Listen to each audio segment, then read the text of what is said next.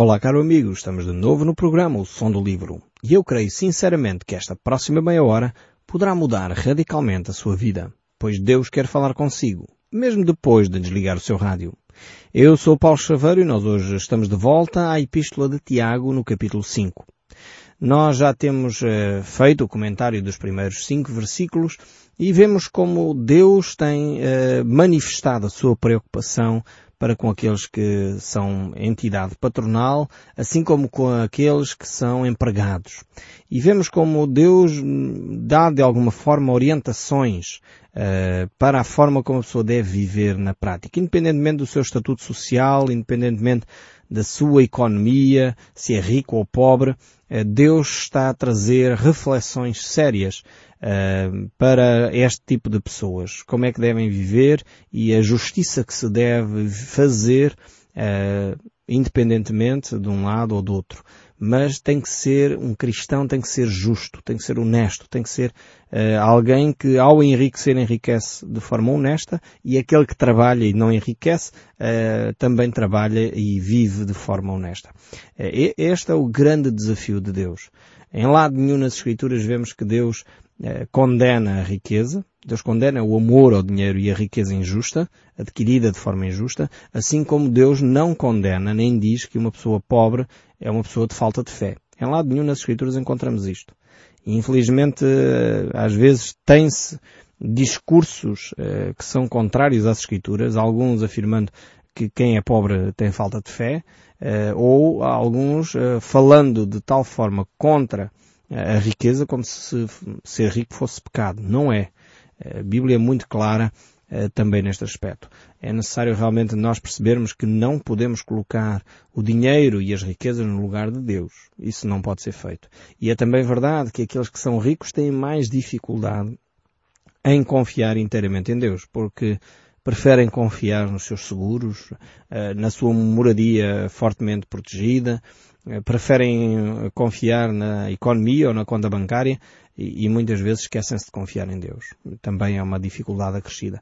Por isso mesmo, uh, Tiago nos desafia a essa reflexão. E é por isso que eu gostaria de ler a título de introdução este texto aqui, uh, que eu gostaria de usar até a versão livro, que é da Bíblia, uma versão diferente, que talvez nos ajude mais a compreender uh, aqui o texto de Tiago. Diz assim, e agora vocês, os ricos, deveriam chorar e lamentar-se por causa das desgraças que hão de cair sobre as vossas vidas. As vossas riquezas apodrecem de inutilidade.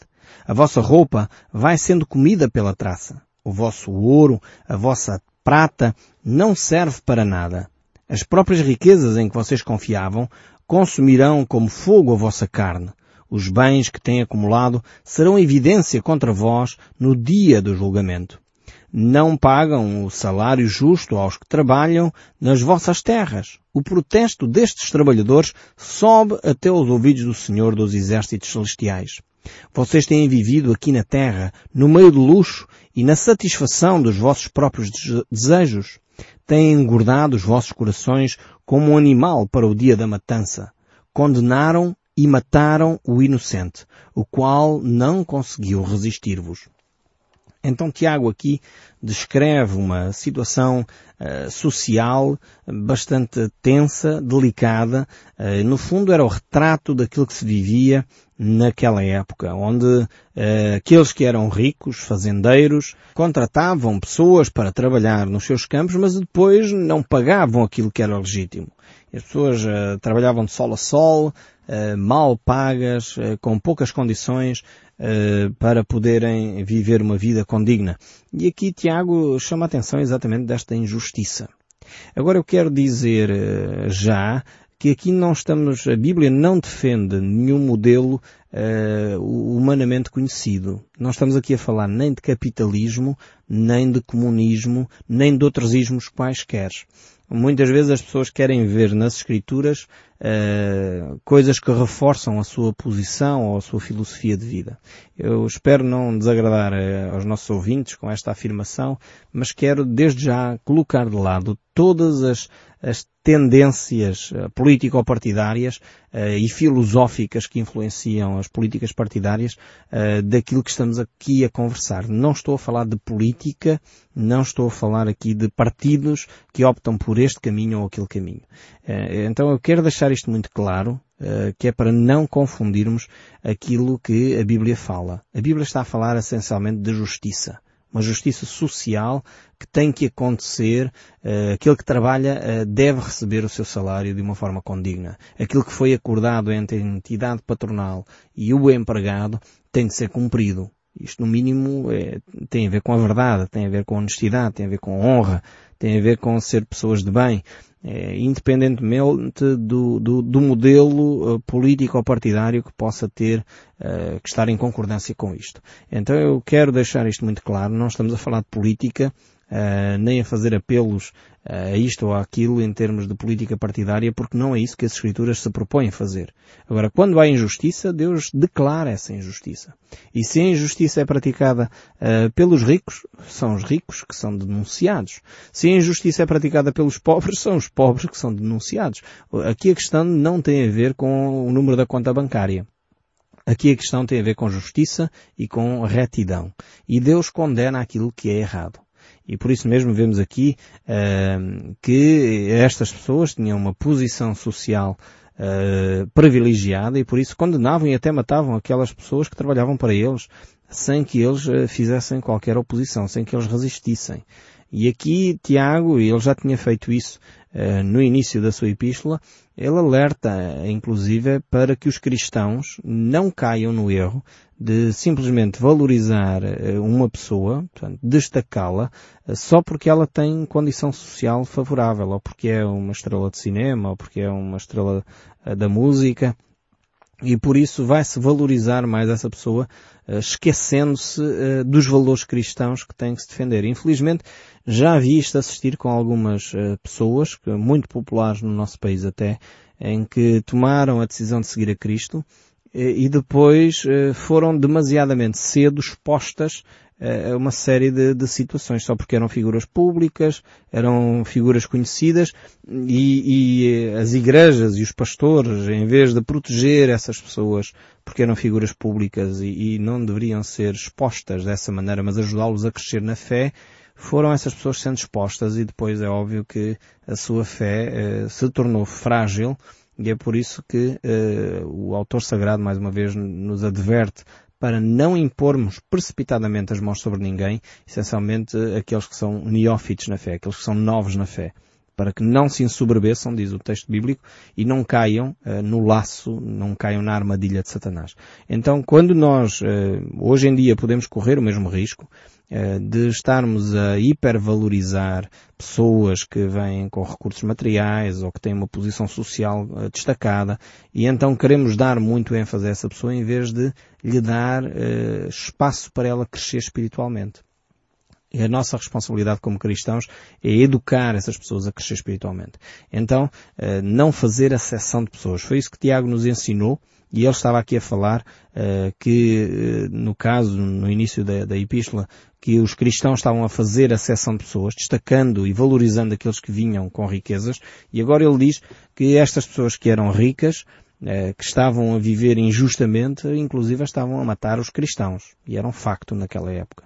Os verdadeiros cristãos, muitos estavam a ser levados às arenas, eram mortos por causa simplesmente da sua fé.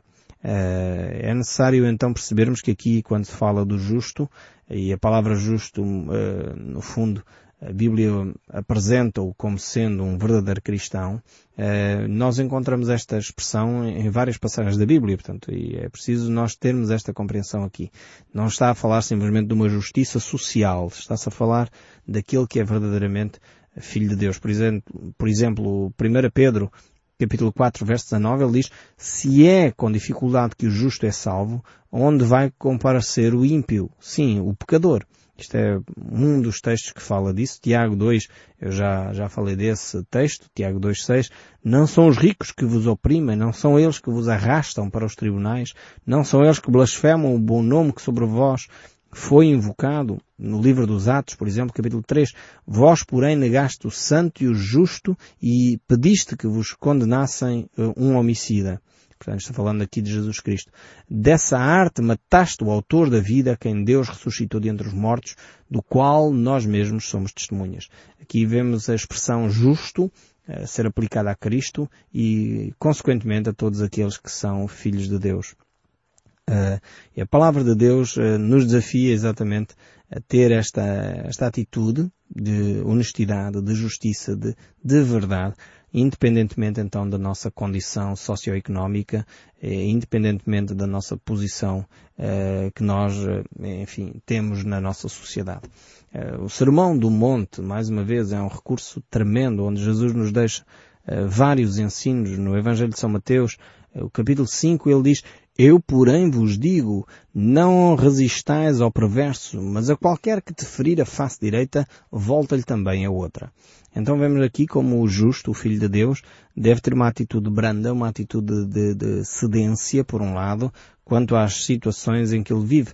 Por isso é que eles, eh, Tiago aqui diz que ele não resistia quando era uh, maltratado até. Porque era uma atitude de, de humildade, por um lado, uh, uma atitude de mansidão para com aquelas situações. E o texto bíblico mostra claramente que este clamor destas pessoas indefesas chega aos ouvidos do Deus dos Exércitos. Tiago está a afirmar isto de uma forma categórica, mostrando que uh, as pessoas não podem cometer injustiça e ficar impunes.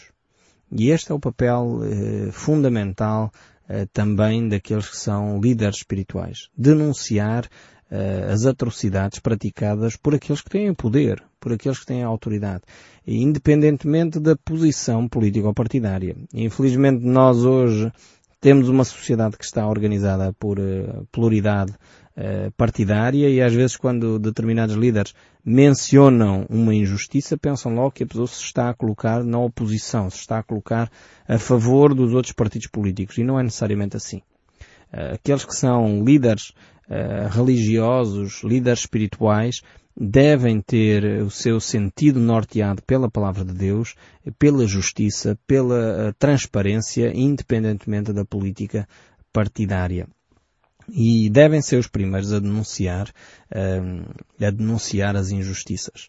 Eh, eu lembro-me quando estava na, empresa onde eu trabalhei durante vários anos, uma empresa que tratava de, de transporte de, de mercadorias, uh, e quando eu falava com os meus colegas acerca daquilo que a Bíblia falava e dizia uh, sobre os patrões, a Bíblia mencionava determinadas responsabilidades que os empregados têm para com os patrões e trabalhar de uma forma honesta, trabalhar afincadamente, ser zelosos no trabalho, e, e eles catalogavam-me logo uh, com os chavões que habitualmente as pessoas estão habituadas a catalogar e diziam-me logo, ah, tu deves ser capitalista, enfim, estás a, és da direita e coisas desse género. Depois às vezes falava com os gerentes e com, os, com, com, as pessoas de responsabilidade da empresa e falava sobre a importância de, deles cumprirem a sua parte, fazendo o que é justo, dando os salários corretos, uh, não impondo coisas que são uh, fora uh, do, do, normal e fora do, do conceito eh, de saúde integral do ser humano. E então eles diziam, tu deves é ser comunista, deves é ser desta, da, da esquerda, deves é ser... Mas quando as pessoas falam simplesmente daquilo que têm que falar, que é a Bíblia, às vezes as pessoas querem colocar rótulos. Nós não podemos aceitar esses rótulos. Ser de direita, de esquerda, nós temos que ser de Deus. E denunciar aquilo que é injusto, independentemente se isto depois há outros partidos ou não, que denunciam também. Mas nós, como cristãos, devemos denunciar aquilo que é justo. É por isso que eu acredito uh, piamente na importância da separação da Igreja-Estado. Que é para a Igreja poder denunciar, independentemente da política partidária, do partido que lá esteja, se é de direita ou de esquerda, independentemente disso, poder denunciar aquilo que é incorreto, poder denunciar aquilo que é injusto, para poder ter a cabeça erguida e poder estar livre para declarar a verdade. Eu creio que este é o maior e mais importante ministério que os líderes religiosos têm. O poder ser livres para poder declarar a verdade independentemente das políticas partidárias e não estar refém de nenhum partido político. Não estar refém de nenhuma eh, entidade que vai favorecer ou desfavorecer por causa das suas políticas. As igrejas e o cristianismo deve ser livre para declarar aquilo que é justo, para declarar aquilo que é verdade. E esta deve ser a nossa, a nosso mote, a nossa orientação. E Tiago faz isto de uma forma tremenda. Ele alerta claramente para esse, para esse fim. Por isso mesmo ele alerta, neste caso aqui, as pessoas que estavam privilegiadas, que inclusive estavam em posição de levar os cristãos até à morte. E ele mesmo assim não se detinha de falar aquilo que era justo e correto, aquilo que era a verdade. E nós temos que ter esta coragem também. Esta coragem eh, eh, profética de declarar a verdade de Deus independentemente das pessoas e de quem governa e de quem manda gostar ou não gostar das verdades que a Bíblia descreve. E então Tiago continua esta mesma, este mesmo ênfase no verso 7, ele diz, Sede, pois, irmãos, pacientes até à vinda do Senhor. Eis que o lavrador guarda com paciência o precioso fruto da terra até receber as primeiras e últimas chuvas. Vemos aqui uh, Tiago uh, num contexto de crise, num contexto de, de sofrimento, a desafiar o cristão à paciência e à perseverança. Eh, muitas pessoas têm pegado em textos bíblicos deste género, dos anteriores que nós lemos, e pegam nestes textos bíblicos para fazer uma revolução cultural, uma revolução uh, política até, um, para tentar uh, criar e manipular uh, grupos de agricultores e um, de povo descontente para se fazer uma certa luta de classes. Isto aqui é quando se mistura a política, mais uma vez, com a espiritualidade. Tiago não entra nessa, nessa linha, na luta de classes. Ele claramente manifesta que aqueles que são filhos de Deus têm um Senhor que cuida das suas vidas e por isso mesmo eles devem ter uma atitude de paciência e perseverança.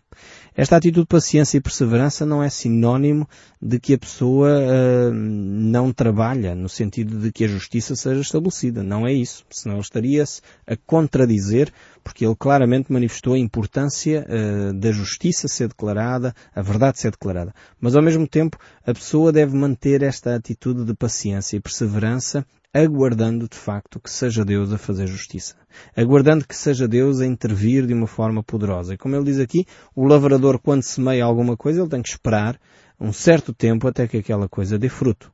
Portanto, o semeador eh, não coloca a semente hoje no terreno e amanhã vai lá colher, de maneira nenhuma. Quer dizer, até eu que sou da cidade já percebi isto. Portanto, não funciona assim. É necessário semear, aguardar, regar, cuidar, para que daqui a um, uns meses eh, aquela, aquela semente dê fruto. Assim também é na vida espiritual. Os cristãos devem ter esta atitude de perseverança, esta atitude de paciência, uh, aguardando de facto a vinda do Senhor, aguardando de facto a intervenção de Deus. Eu creio que aqui a vinda do Senhor não é só no sentido literal, no sentido em que Cristo vai voltar e nessa altura Ele vai resolver todas as coisas, mas também aguardando a vinda do Senhor no sentido da intervenção de Deus. Ou seja, o cristão deve estar paciente e deve estar perseverante, aguardando de facto a intervenção de Deus. E quando Deus intervém, de facto as coisas mudam. Mudam de uma forma tremenda e não há retorno. Quando há intervenção de Deus, eh, e quando é Deus de facto a, a agir, as coisas são alteradas significativamente.